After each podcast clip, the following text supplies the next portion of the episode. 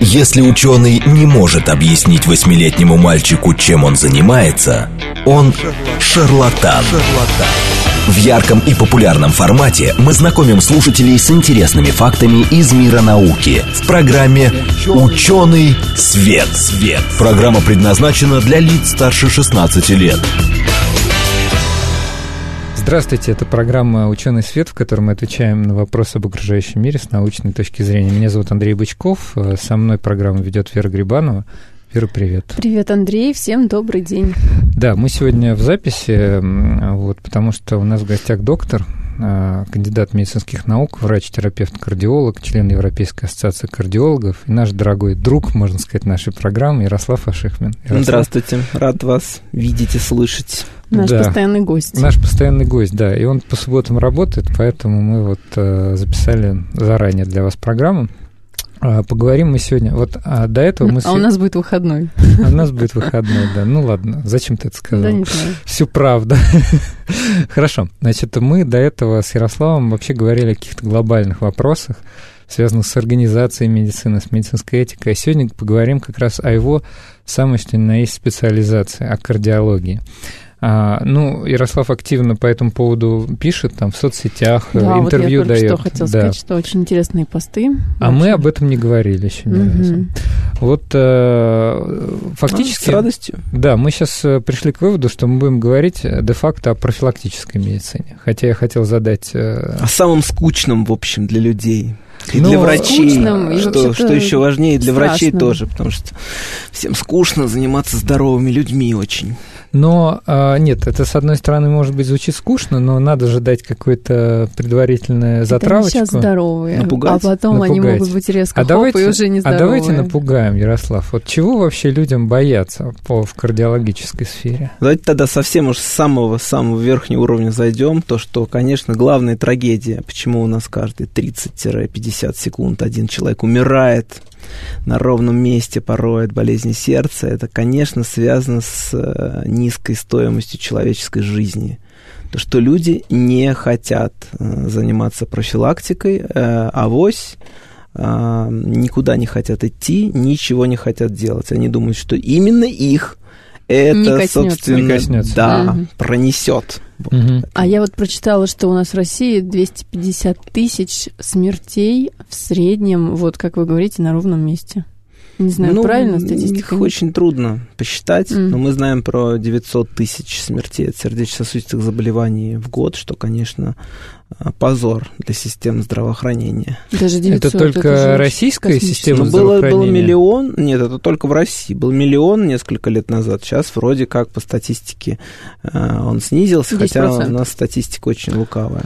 В общем, э, если наши слушатели еще не поняли, о чем мы сегодня собираемся говорить, то все-таки мы будем говорить о профилактике сердечно-сосудистых заболеваний, вообще об этих заболеваниях. Есть такой феномен внезапная сердечная смерть. Ну, не знаю, правильно ли он, да? можно ли это назвать да. феноменом да, медицинским. Вот об этом, вот, потому что мы часто слышим, и нас особенно это впечатляет, когда по телевидению, например, рассказали, что какой-то очередной молодой человек вот, взял, жил, жил, жил, ни на что не жаловался, к врачам не ходил, и внезапно умер. Ну вот mm-hmm. один известный человек по имени Кирилл Талмацкий, да, его звали как, он был известен как Децл, mm-hmm певец, да, все его знают. Ему 35 Рэпер. лет. Да? да. Типичная вот. внезапная сердечная смерть. Можете ну, да, по, про этот случай рассказать? Ну, про этот я, собственно, не был лечащим врачом, угу. если был, тоже не мог. А э, внезапная сердечная смерть – это смерть э, в течение часа после развития симптомов угу. у человека, который до этого был а, практически здоровым и чувствовал себя хорошо. Она, как правило, практически всегда связана с болезнями сердца, поэтому а, называется внезапная а, сердечная смерть. А какие же там причины могут быть? Смотрите, самая частая причина – это аритмия. Аритмия, которая происходит э, в нашем главном насосе в левом желудочке. Угу. А, как это она называется? Сби... Желудочная? Ну, она называется желудочковая, желудочковая. тахикардия, потому что угу. обычная тахикардия – это чепуха, часто предсердная, так называемая, там, из-за стресса она развивается, она не захватывает наш главный насос. Это вот, не, обычно не страшно? Ну, как правило, совершенно не угу. страшно, это чепуха. А вот именно желудочковая – это критическое такое нарушение нарушение ритма, которое приводит к тому, что левый желудочек, он не может выбрасывать кровь в аорту. При этой аритмии практически останавливается кровообращение. То есть кровь не поступает у нас э, в мозг? А артальный клапан не открывается, да, потому что слишком нет сокращений, и человек погибает из-за того, что нету кислорода. И это час, один час? Количество. Или это нет, может в течение быть больше? часа, имеется в виду. Симптомы начались обычно, то есть считается, что в течение часа, но здесь, как правило, это решает обычно там минуты. Угу. Вот. Угу. А, Ярослав, вот вы говорите, а, как бы здоровый человек, да, Мгм. и в течение часа развилось такое состояние. А, всё- то есть все-таки он был нездоров. Какая это была патология? И Ну, как ее можно было, так сказать... э, Это очень сложный вопрос, потому что раньше мы смотрели на людей как на здоровых и больных. мгм. Сегодня а, мы выделяем еще между ними э, группу Недостаточно высокого риска. Нет, э, группу высокого риска. А, То есть э, это такой желтый свет светофора, по Мгм. сути. И ам, есть такие риски, которые мы можем э, изучать и предотвращать. Мгм. И к- как можно сказать, что, например, у этих людей в ряде случаев есть э, особое строение электрической системы сердца или особое строение сердечных клеток, а, которые можно выявить на профилактической кардиограмме нередко. Но они туда можно. не ходят, да? Не, ну они туда Да. не ходят, разумеется, как спортсмены, в общем-то, не делают КГ.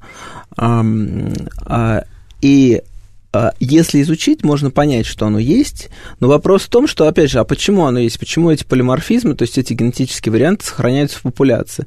Есть мнение, там не все его разделяют, что, например, некоторые особенности такого строения этих белков могут помогать выдерживать очень высокие нагрузки. Сердце хорошо справляется, например, Мгм. на очень высоких оборотах, там есть разные поверья. Ну, это Но смысл в том, что, наверное, как ну раз. да, ну это, собственно, там, как, э, как известно, там, между гениальностью и шизофренией вот тоже такая есть игра, да, многие считают, что не попадают все время там шизофреника, а чуть-чуть в другую сторону был бы гением также. Или как с генами серповидно-клеточной анемии, соответственно, которая, если у тебя Что гомозиготное, ну, гомозиготное состояние, если по этому гену, то у тебя Ага. развивается тяжелейшая болезнь, там, ну, тяжелая болезнь крови. Если у тебя только один аллель, соответственно, то вот в этой форме ты и живешь очень неплохо, но устойчив к малярийному плазмодию. То есть у нас в популяции много таких генов, которые э, в определенных комбинациях э, резко Классно, повышают да, риск, а в других но в нет. других, да, они наоборот дают какие-то эволюционные преимущества.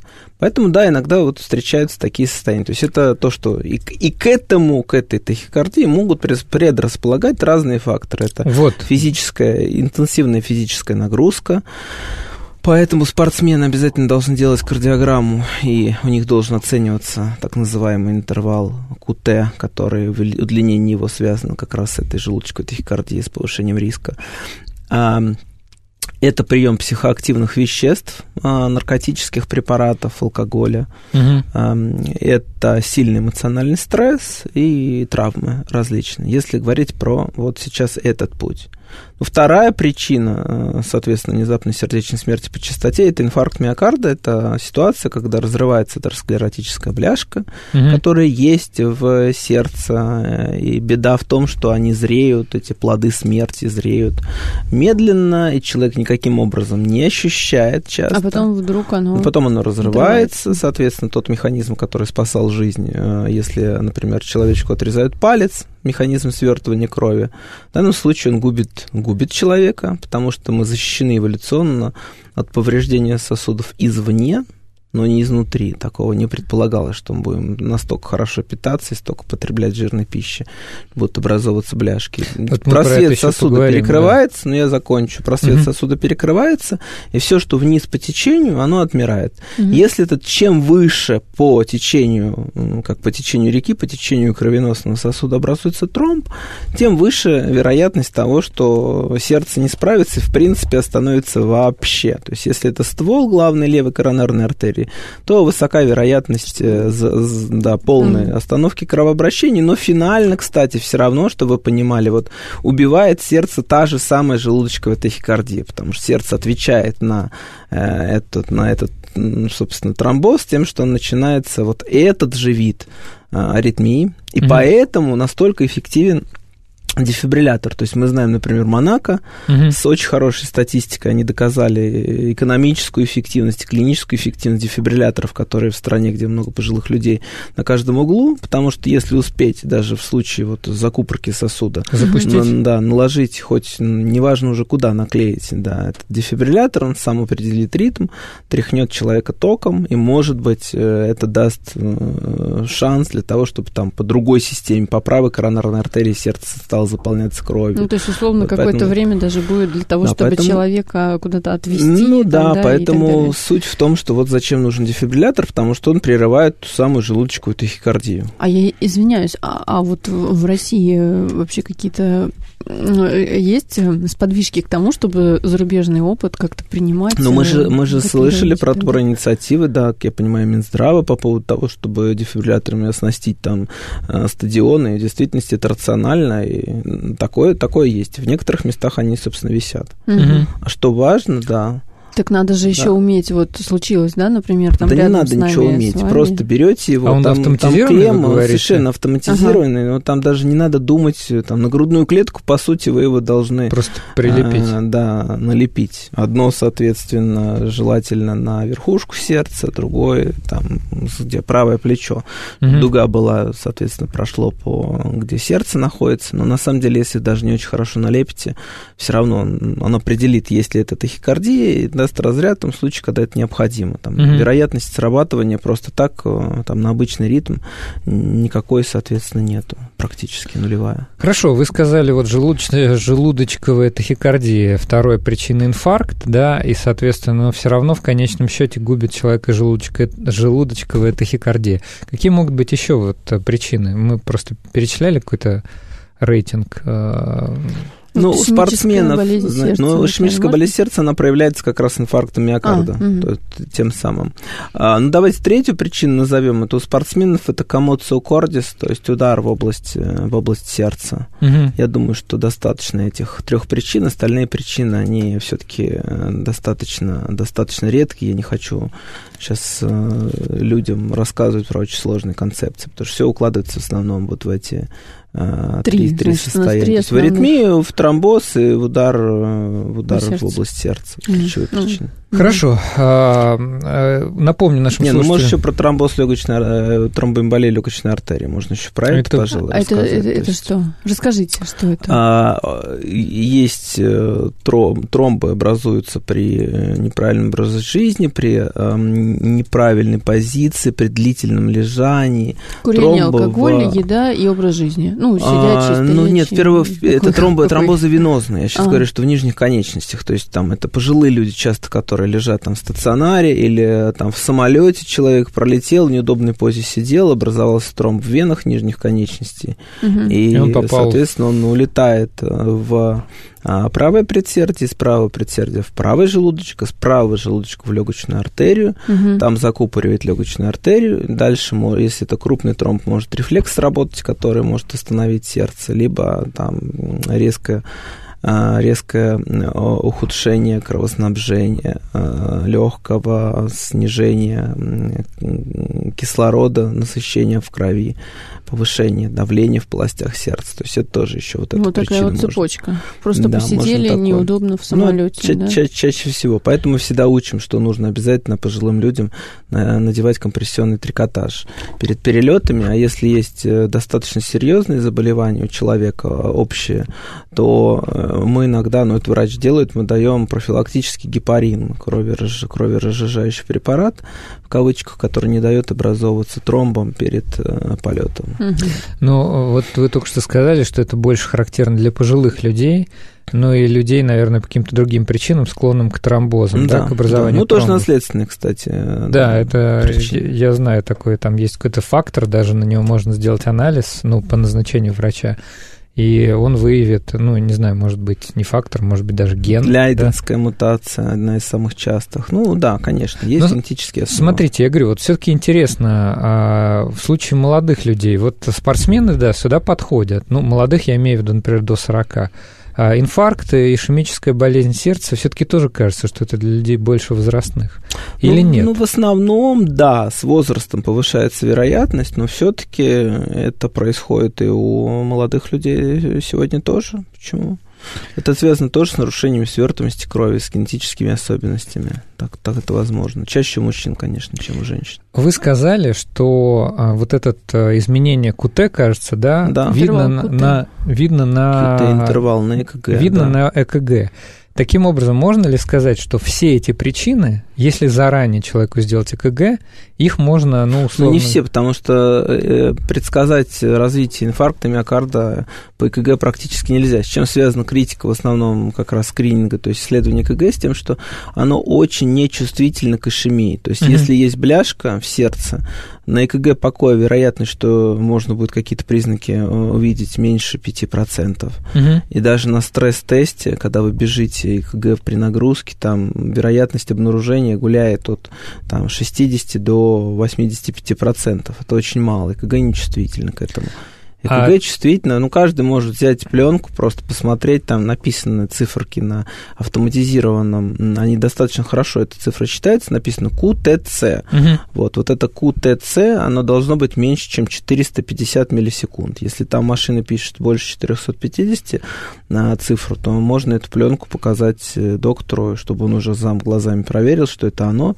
И дальше, возможно, нужно э, специализированное какое-то обследование. Вот запомним, значит, КУТЦ, да, Ну, мы 400. не Но надо будем сказать, что, нет, что, да. что посоветовать Ну. посмотреть. Нет, а я, кстати, за в данном случае. Потому что у нас такая. Не, ну, ну, слушайте, хотя ну, у нас так тяжело с врачами, которые ни на что не обращают внимания, поэтому если пациенты будут атаковать врачей, посмотрите там, какой у меня КУТ, я считаю, это правильно.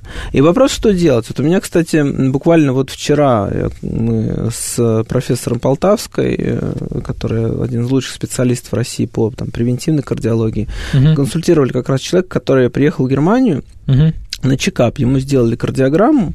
Кардиограмма была настолько ужасной, что ему поставили инфаркт миокарда, увидели высвобождение тропонина сердечных белков, Мгм. но он был совершенно асимптомным. Сейчас его в определенном губернском городе тоже, он пришел планово обследоваться, его тоже закрыли, значит, совершенно без симптомов на, э, и поставили ему снова инфаркт при чистых сосудах. Мгм. Но вот, а, и вот э, м, клиническая картина всегда впереди э, Мгм. идет, потому что мы стали, знаете, заложниками у инструментальных методов исследования.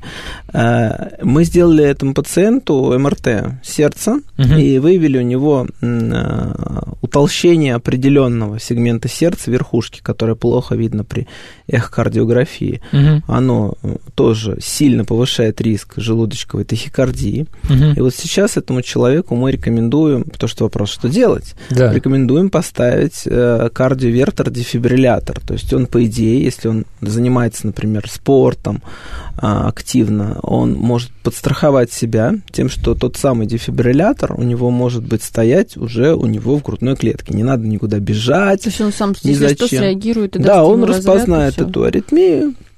Есть ка- карты, соответственно, риск вот в таком случае можно рассчитать. То есть для этого человека мы рассчитали, что там риск э, смерти пятилетней составляет э, около 6% от э, тахикардии желудочковой. Просто если бы, ну, вот человек просто сняли кардиограмму, все равно последовательность действий такая, что ему сняли кардиограмму, Мгм. а потом рекомендовали дефибриллятор поставить. Мгм. И таких пациентов много на самом деле.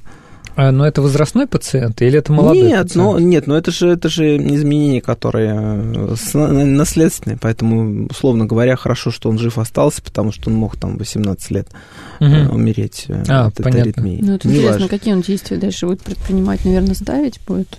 Ну, он Если боится стигматизации, понимаете, тоже, да, но боится, боится прибора, соответственно, немножко. Но а это вот моя эти, А задачка. 6% смерти, интересно, он не боится? Моя Это же- задачка, э, да, мы несколько раз, вот тоже к вопросу о том, как живут врачи обычные, там, 12 минут или 15 минут, вот мы с ним общаемся, три, нам, профессор общался час, я еще час, и еще мы по скайпу будем общаться час, чтобы ему объяснить про то, как работает этот прибор. После этого человек примет, э, примет свое решение, да. осмысленное Мгм. решение. Вот.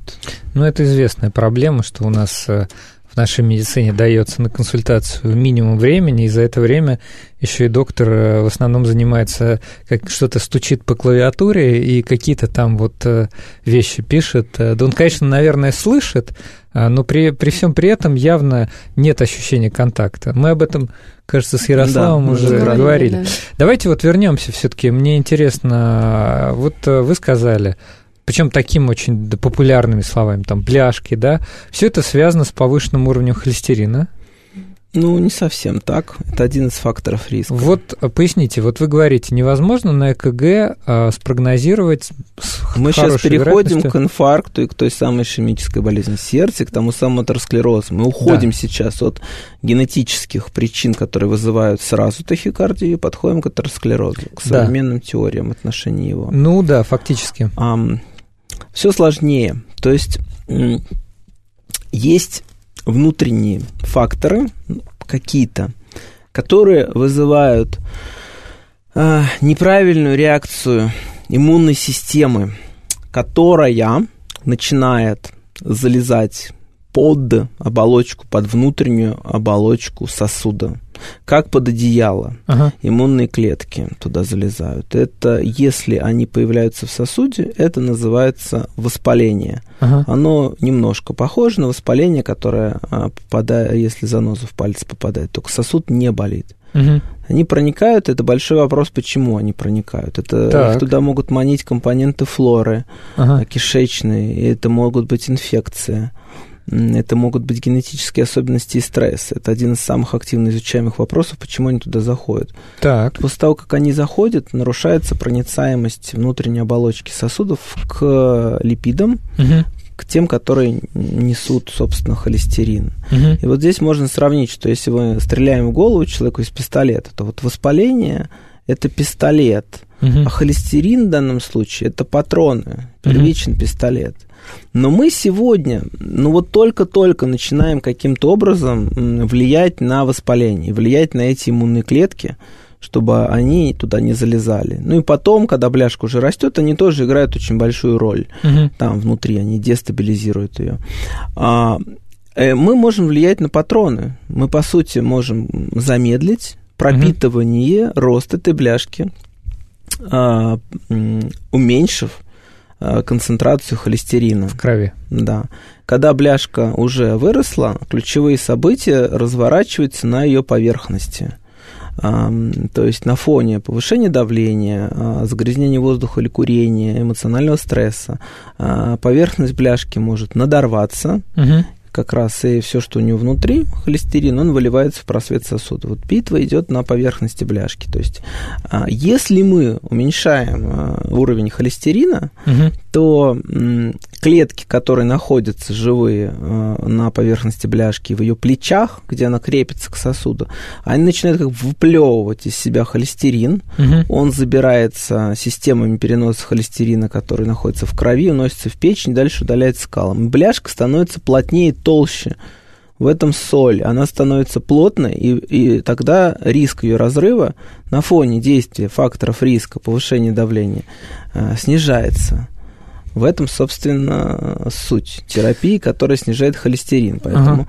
просто физически можно представить такую ситуацию, что, извините, там в школу приходит э, человек, он э, хочет э, убить людей, но у него, соответственно, всего два патрона, нет ага. холестерина. Но он, значит, э, маловероятно, что он нанесет серьезный урон. Но с другой стороны, воспаление может быть очень сильным. Этот человек, он может быть там снайпером высочайшей категории. Он этими двумя патронами убьет там, значит, директора и лучшего ученика.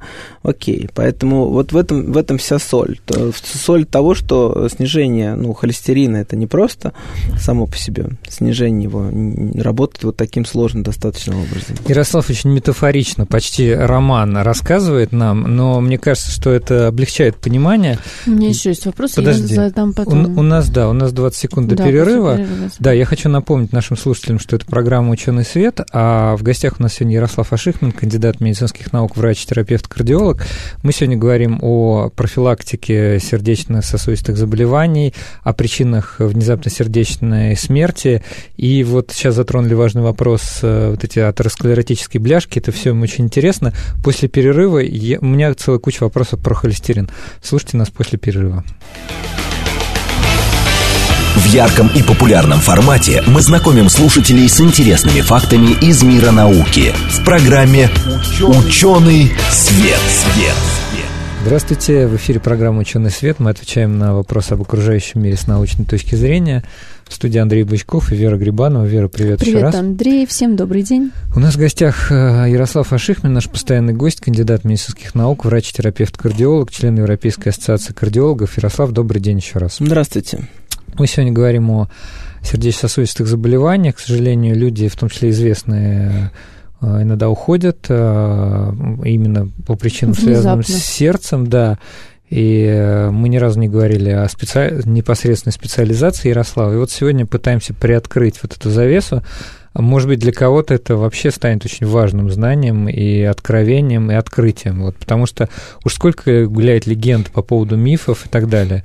Я уж не буду говорить о том, что если открыть PubMed, э, то на самом деле э, тема, которая последние там, лет 15 была всем очень интересна, омега-3 полиненасыщенные, эти жирные кислоты, так. Э, я вижу, что, что есть информация, что ну, по поводу там, мета-обзоры, что сейчас, может, Ярослав меня поправит или скажет, что все не так, что, например, употребление продуктов, которые раньше связывали с богатых омега-3, которые раньше связывали с уменьшением риска а, сердечно-сосудистых заболеваний, сейчас этой связи меньше обнаруживается. То есть, если принимать прицельно омега-3, то все нормально, а если употреблять продукты, которые ей богаты, то как бы вот э, я, я читал несколько обзоров, там пацаны... Ну, в рыбе, кстати, ртуть еще содержится в морской, ртуть. поэтому считается, что риски меньше, польза перевешивает во всех популяциях, кроме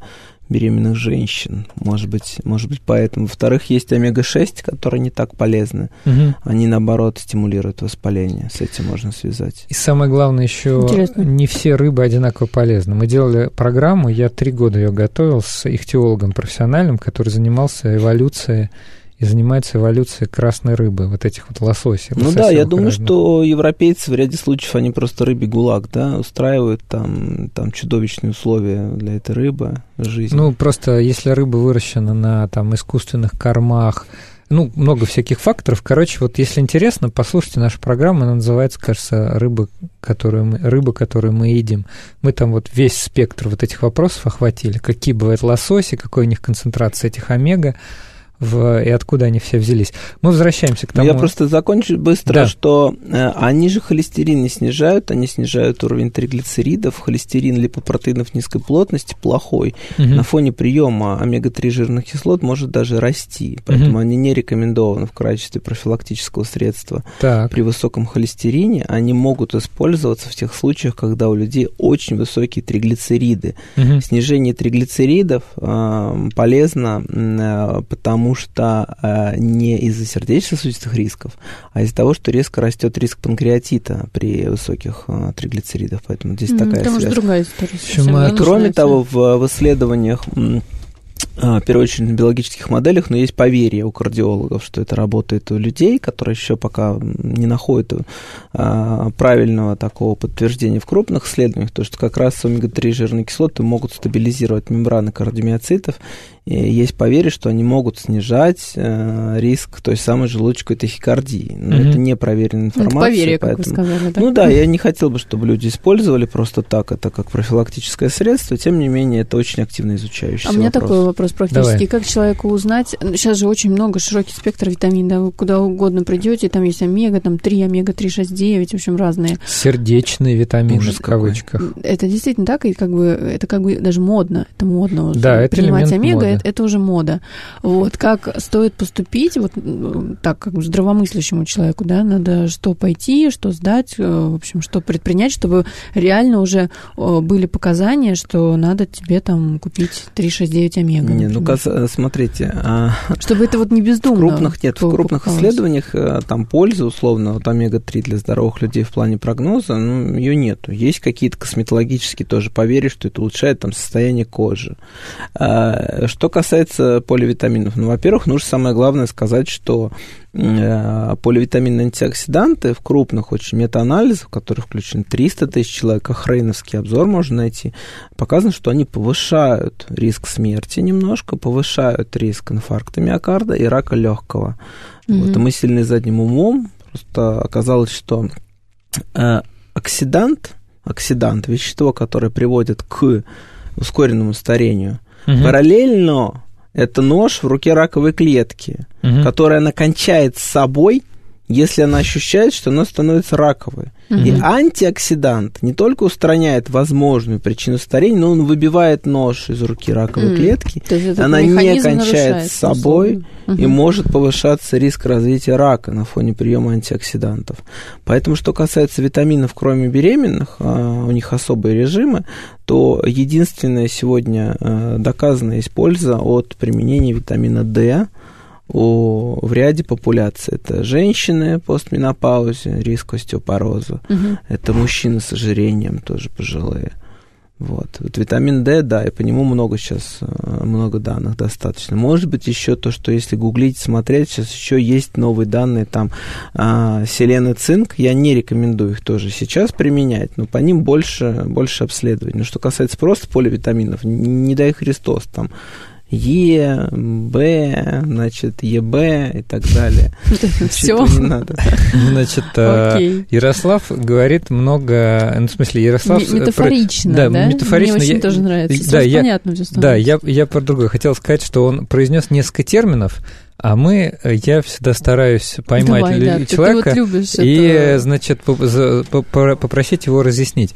Знаете, мы очень часто да, видим правильно. это и в анализах, и в назначениях, и при разговорах с врачами. Что же? А, с- такие слова, как холестерин, а, липопротеиды низкой плотности, липопротеиды высокой плотности, триглицериды. Мгм. Вот эм, давайте один раз и навсегда разберемся для наших э, слушателей, что это вообще за вещества, для, чего они вообще нужны. Мгм. Вот. Просто к тому, что разговор о холестерине, об общем, да, он вот вс- всегда Да, связан давайте, с этими хорошо. явлениями. Самый простой показатель это общий холестерин.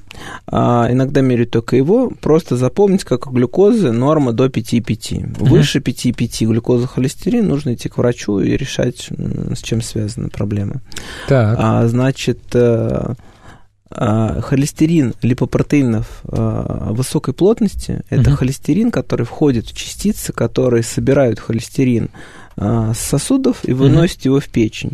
Если посмотреть на все биохимические показатели, что есть в человеке, и посмотреть, что связано с наибольшей продолжительностью жизни, Мгм. то вот э, этот показатель, он самый мощный в плане э, предсказания долгожительства. Чем он Мгм. выше, чем э, дольше живет человек. Именно по Вот, есть причинам там, сердечно Я боюсь точно ошибиться, но на 0,1, по-моему, повышение миллиграмм на децилитр дает там очень, там, не знаю, несколько процентов А снижения Есть смерти. прям исследования? с- Да, конечно, то есть Ой, это самый мощный, круто. и он повышается при э, физических нагрузках. Мгм. А холестерин, липо- и он называется хорошим, Да. в кавычках. для Это высокой душевной. плотности. Да, высокой, Высокой плотности. плотности. А низкой плотности холестерин это плохой холестерин, который разносит, э, значит, это частица, которая разносит холестерин по значит, органам и тканям, и чем его выше, тем э, выше риск того, что он будет устремляться в бляшки. Мгм. Вот. А значит, и это расчетный показатель. Напрямую его очень редко э, измеряют. А расчетный что вы Расчетный есть формула такая Фривальда, которая, которая рассчитывает На основании этот уровень на основании высокого- триглицеридов высокого и общего, потому что его труднее мерить. Мгм. Но кому нужно померить напрямую, можно померить количество частиц, которые вы переносите, АП липопротеин Б. Иногда мы, когда хотим разобраться, мы его делаем, это дает точное понимание о количестве этих частиц. Вот, а триглицериды – это эм, то, что мы, условно говоря, наедаем. Вот если человек не натощак сдаст анализ на липиды, у него почти- практически не изменится уровень ЛНП и ЛВП, Мгм. но изменится триглицериды, это такие масла в крови, а они э, практически вот э, тощаковые, не связаны с сердечно-сосудистыми рисками, Мгм. но серьезное повышение, там норма стоит до 1,7, серьезное повышение выше 3, оно связано с риском панкреатита. Мгм. Вот и норму нужно сказать, соответственно, протеинов низкой плотности. Нужно Да. на них смотреть, то есть у здорового человека они должны быть ниже, чем 3,3. У Мгм. человека, у которого есть гипертония, нужно снижать до уровня 2,5. Мгм. Человеку, у которого был инфаркт или инсульт, всеми правдами и неправдами нужно добиться уровня меньше 1,8 миллимоль на литр. Если у человека, у вашего близкого был инсульт или инфаркт, посмотрите на его липидный спектр. Если там ЛНП написано выше, чем 1,8, а, соответственно, лучше бы его лечащий врач, знаете, сдал полицейский значок. Вот. И проблемы чудовищные у нас, конечно, в лабораторных референсных нормах, Потому что, ну, да, там вы знаете, я, я, я либерал, я ценю личности людей очень, но я, конечно, вот тот случай, когда ты вспоминаешь Иосифа Виссарионовича Сталина с его методами работы с людьми, потому что вот я бы Сталину сразу бы заложил бы тех людей, которые не хотят принципиально менять нормы, угу. вот, а, и оставляют старые нормы, это приводит к тому, что люди пугаются, что у них слишком низкий холестерин. Я думаю, что такого вреда человеческой популяции в России вообще не нанес больше никто, кроме этих людей. Ну, может, это какой-то, я не знаю, а в мире э, это э, референсы Да другие? нет, нет, там не, нет референсов, есть цели. Средний не значит нормально. Как, как поступили эти как люди? достичь целевых. Они пошли, значит, и посмотрели, какой средний уровень холестерина в российской популяции, не посмотрев на то, у кого бляшки, у кого был инфаркт, угу. что будет завтра с этими людьми. Я говорю, это сравнить можно с тем, что вы хотите вывести норму уровня алкоголя в крови, вы идете в район Гальянова или какой-нибудь рядом в субботу вечером, берете у всех кровь и выводите, соответственно, вот говорите, вот референсный интервал, пожалуйста, что-то вы сегодня не особо пьяны на работе, у вас как-то слишком низкий алкоголь. С вами что? То же самое произошло с холестерином. Хорошо, значит, Ярослав нам объяснил, теперь все понятно, что есть суммарный общий холестерин, который не должен быть больше 5 5 5,5. Значит, а, есть его две разновидности, низкой плотности, высокой, высокой хорошей, низкой, значит, плохой. А возвращаемся теперь обратно. И вот этот самый холестерин, но вы э, как раз имеет, э, повышенный холестерин имеет риски, связанные вот как раз с этими бляшками, сердечно-сосудистыми заболеваниями. Да. Но вы сказали, что это лишь патроны, да? да. Значит, э, получается, работая с холестерином, человек э, обращается к своему лечащему врачу. Если врач хороший, они так или иначе работают с этим холестерином, добиваются неких правильных показателей.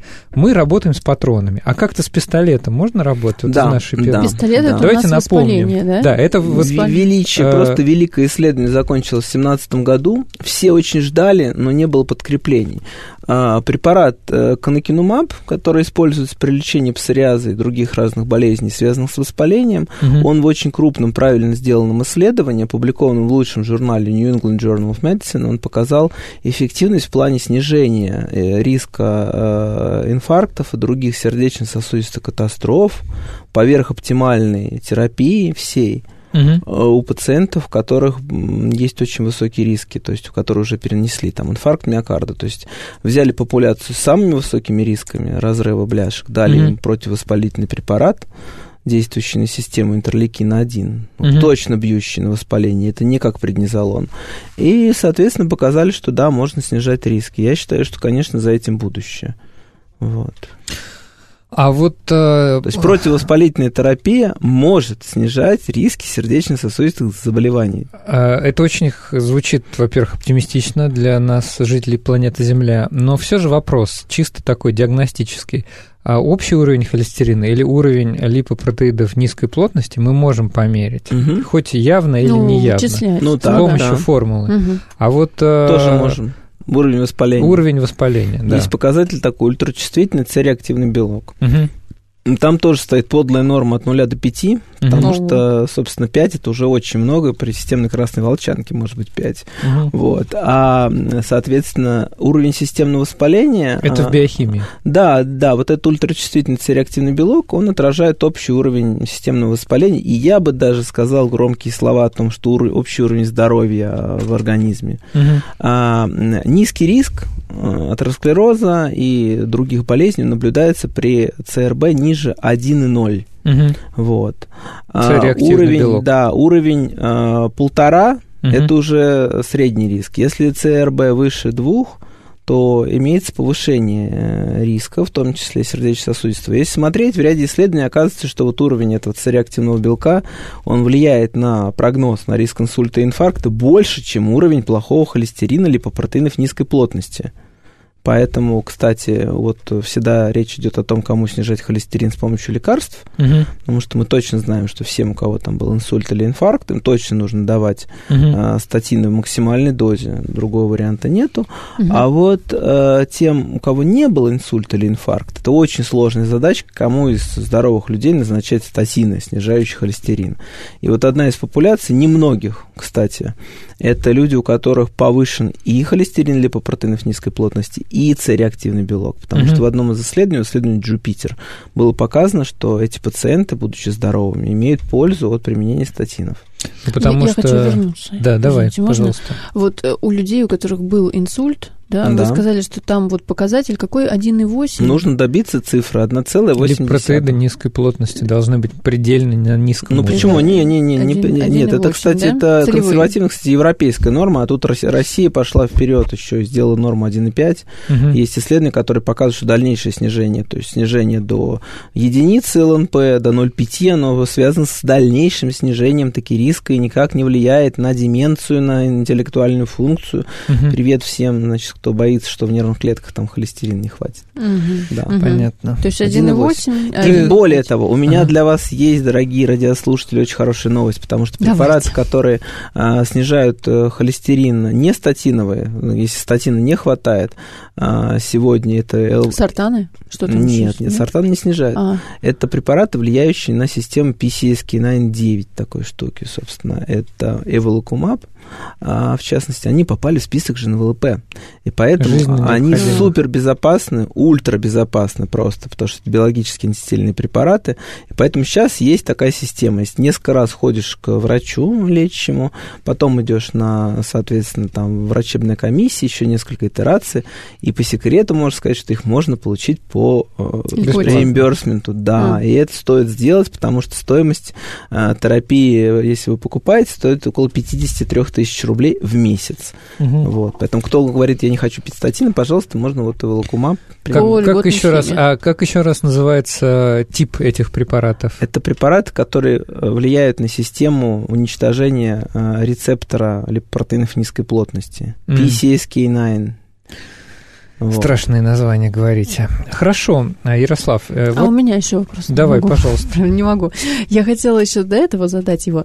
А, По поводу вот этого интервала КУТ, да, мы Мгм. возвращаемся, к, если вернуться к этой теме.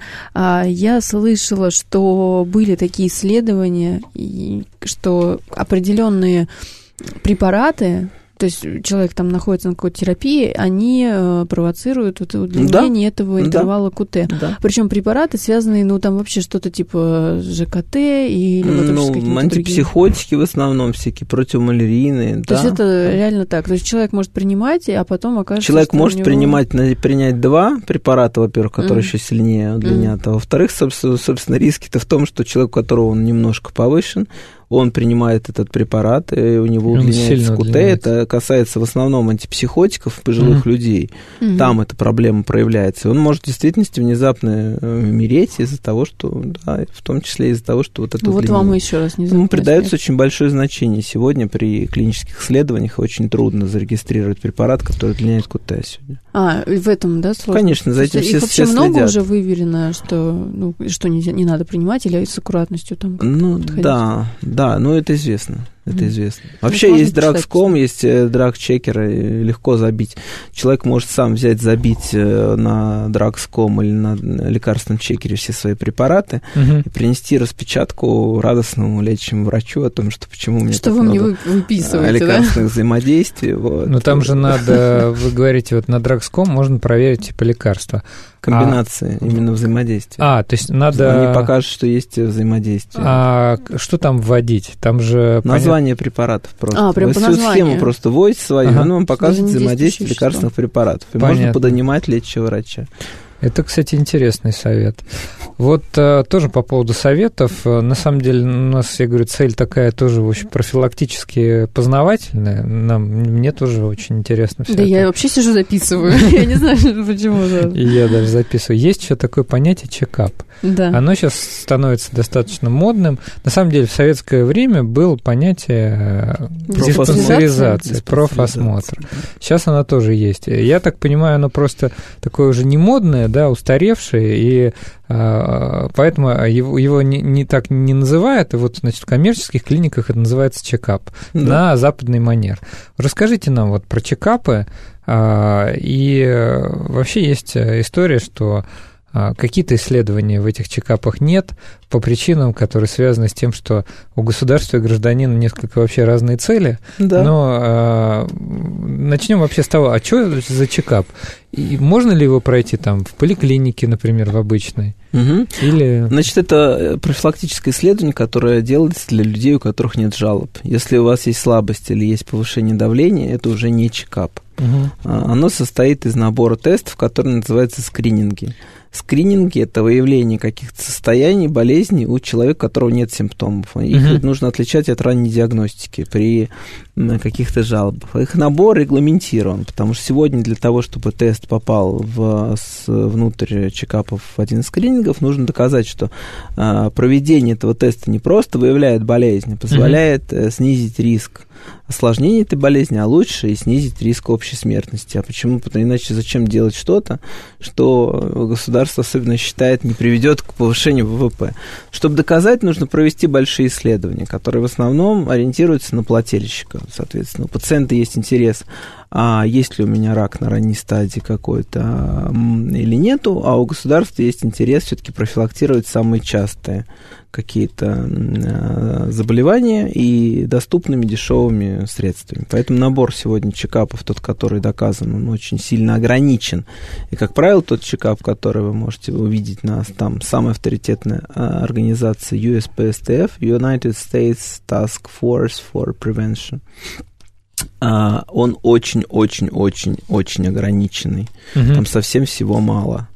Вот. А, И, как правило, просто люди, которые приходят на чекап, у них выявляются жалобы какие-то, диспепсия, повышение давления, слабости. Доктор, он работает скорее по жалобам. Мгм. Или наоборот, если по жалобам проработали, можно провести этот скромный набор тестов. То есть тут важная разница, что чекап – это вот когда у человека ничего не болит, никаких у него жалоб нет, и он не приходит с тем, что у него там у меня давление. да, либо все такое. решили по давлению, нужно еще проверить дополнительные системы какие-то. Как часто надо проходить этот чекап? И вообще надо ли его Ну, проходить? по, во- по возрасту, зависит от возраста. В Вот. основном все, да. Ну, в начале с- там зависит еще от риска от семейной истории. То есть, если есть какая-то семейная история в раннем возрасте смертей там, от рака или от сердечно-сосудистых заболеваний, там отдельные особенности. А так, вначале начинается с того, что 18 лет там нужно проверить давление, посмотреть холестерин, глюкозу, а, значит, э, сделать чекеры там, на депрессию, на суицид, там же в чекап входит еще масса всяких не биохимических показателей. Мгм. Вот. Потом с, с возрастом риски увеличиваются, и нужно смотреть конкретно по, по возрасту, по полу, там все отдельные, э, отдельные показатели. Женщинам проще, потому что они там ходят к гинекологу. Обычно это исследование, которое там нужно делать с периодичностью, там, ну, на самом деле, не раз в год, а там раз в два-три года. Мгм. И те же женщины, кстати, которые нас слушают, вот, которые бесконечно эти пап-тесты сдают, можно сказать, что можно сделать, кстати, э, тест на ВПЧ, Мгм. плюс э, жидкостную цитологию или ПАП-тест. После этого можно, если там все нормально, приходить не раз в год, а там раз в три года и вообще забить на этого гинеколога, деньги туда не носить. всё хорошо. Ну, я сейчас немножко отучусь от темы, уж очень интересно. Хорошо, извини, да. ВПЧ, они же там же тоже разные, да? Ну, высокий там же или есть высокого онко, риска. да, Нет, ну это онко- да, его не надо лечить ни в коем случае. Вот. Если гинеколог предлагает лечить э, ВПЧ, просто вставайте и уходите. Вот, как если таксист хочет Ну, говорить, как что его вообще щас- можно вылечить? Его же Нет, нельзя ну есть вылечить. такие гинекологи, титры которые поменьше. хотят лечить. А. Вот, ВПЧ и все, соответственно, это сразу же. То есть за ним До просто свидания, надо- да? фактически Да, просто, за ним просто надо вставайте. Нет, не надо наблюдать, это просто риск. П- Повышенный риск рака шейки матки. Просто если он низкий в сочетании с отсутствием признаков по а, ПАП-тесту, то можно ходить существенно реже. Понятно. Один короткий Спасибо. вопрос. 20 секунд у нас до конца. А, Давай. э, Где, э, на- на- надо ли самому э, проходить этот чекап и где его можно пройти? Вот Ну, можно, кстати, пройти, я так понимаю, что в Москве в центрах здоровья, в поликлиниках пройти. Вот, а частные клиники... Или в частной клинике. Ну да, но они многие раскручивают. Вот ну, из, из тех клиник, которым я доверяю, там можно в клинику «Рассвет» прийти, например, из честных клиник. Хорошо, спасибо большое, Ярослав. У нас в гостях был Ярослав Ашихмин, кандидат медицинских наук, врач-терапевт, кардиолог. Услышимся в следующую субботу.